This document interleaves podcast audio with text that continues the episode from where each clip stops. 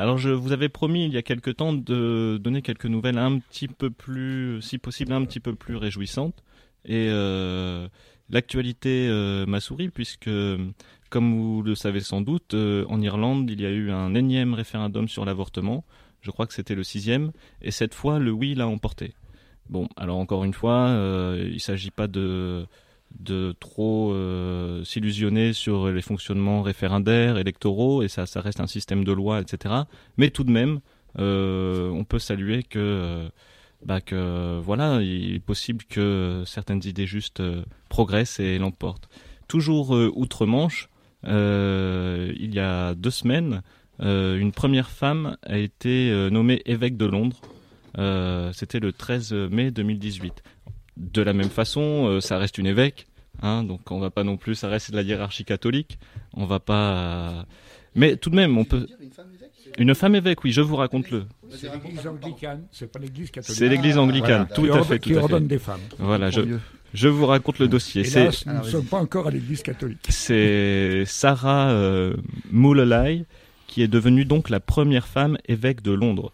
Et ça devient de ce fait la troisième personne la plus puissante de l'Église anglicane d'Angleterre.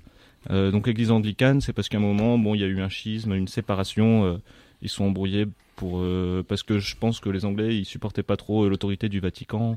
Oui, oui. Où vont le pape avait refusé de, de casser un mariage ouais, princier anglais. C'est des histoires d'héritage. Encore des histoires d'Aristo. Des histoires d'héritage qui ont mal tourné, mais nos amis adolescentes nous raconteront au retour du Vatican peut-être peut-être les, dossiers cachés de tout ça. N'empêche que donc c'est une femme qui devient la troisième personne la plus puissante de l'Église d'Angleterre.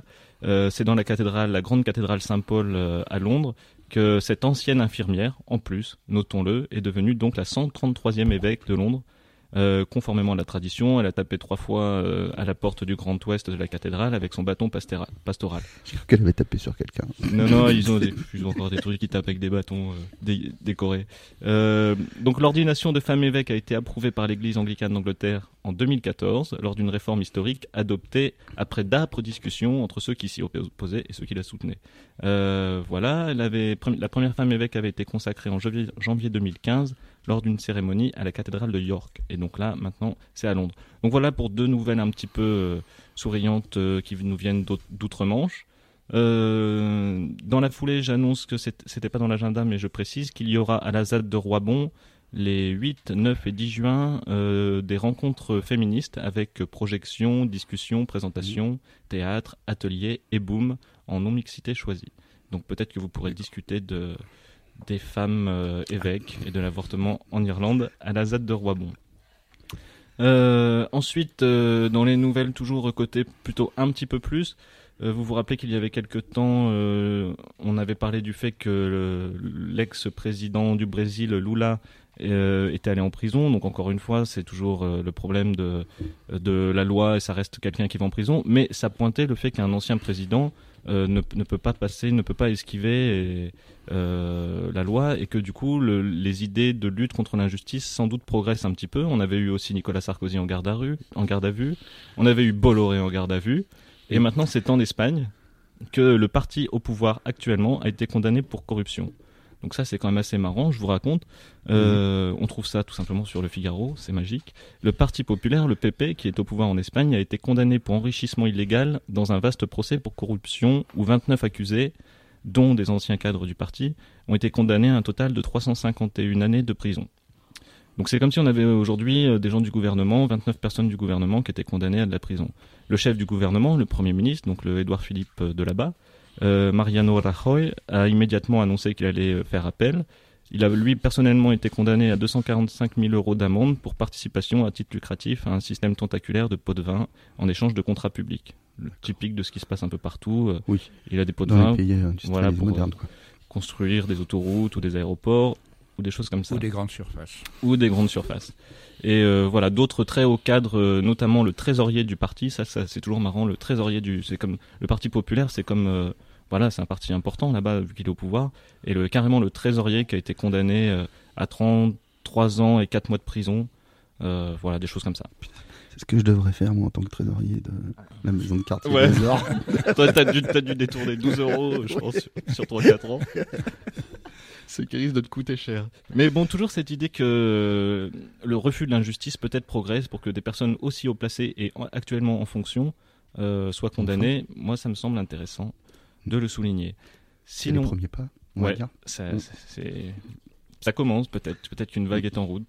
Euh, sinon, nouvelle un petit peu moins euh, réjouissante, je ne pouvais pas prendre le micro aujourd'hui sans parler du fait que de ce qui s'est passé à la ZAD. Vous savez qu'au mois d'avril dernier et, au mois de mai, euh, des expulsions ont eu lieu sur la terre de Notre-Dame-des-Landes. ça a signifié une énorme présence militaire de gendarmes. Et la semaine dernière, Maxime, un jeune homme de 21 ans, étudiant à Lille, a eu la main arrachée par l'explosion d'une grenade tirée par les forces de l'ordre.